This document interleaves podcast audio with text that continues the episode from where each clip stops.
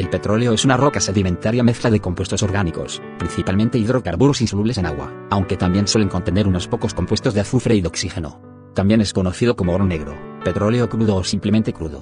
Se produce en el interior de la Tierra, por transformación de la materia orgánica acumulada en sedimentos del pasado geológico y puede acumularse en trampas geológicas naturales, que se localizan a nivel mundial y de donde se extrae mediante la perforación de pozos. En condiciones normales de presión y temperatura es un líquido bituminoso que puede presentar gran variación en diversos parámetros como color y viscosidad, desde amarillentos y poco viscosos como la gasolina hasta líquidos negros tan viscosos que apenas fluyen, densidad, capacidad calorífica, etc. Estas variaciones se deben a la diversidad de concentraciones de los hidrocarburos que componen la mezcla. Esto hace que el petróleo de cada pozo o fuente sea distinto de otro. Es un recurso no renovable y actualmente también es la principal fuente de energía y materia prima para la generación de una gran variedad de derivados, entre los que se incluyen la mayoría de los plásticos.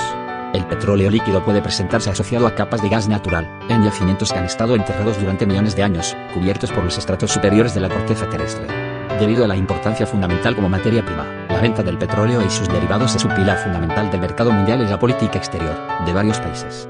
En los Estados Unidos, es común medir los volúmenes de petróleo líquido en barriles, de 42 galones estadounidenses, equivalente a 160 litros, y los volúmenes de gas en pies cúbicos, equivalente a 28 litros. En otras regiones ambos volúmenes se miden en metros cúbicos.